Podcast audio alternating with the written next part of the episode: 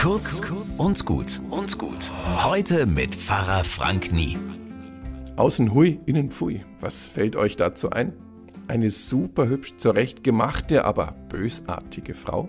Oder ein hübscher Kerl, der seine Freundin wie den letzten Dreck behandelt? Außen hui, innen pfui. Etwas Schönes lockt uns halt an wie die Motten das Licht. Und weil das nicht immer gut geht und wir uns da manchmal ordentlich die Flügel verbrennen, drehe ich heute mit euch den Spruch mal um. Außen pfui, innen hui. Lasst uns doch mal auf Dinge und Menschen achten heute, die außen mindestens unscheinbar, wenn nicht sogar erschreckend aussehen. Unscheinbar wie, sagen wir mal, ein Ei.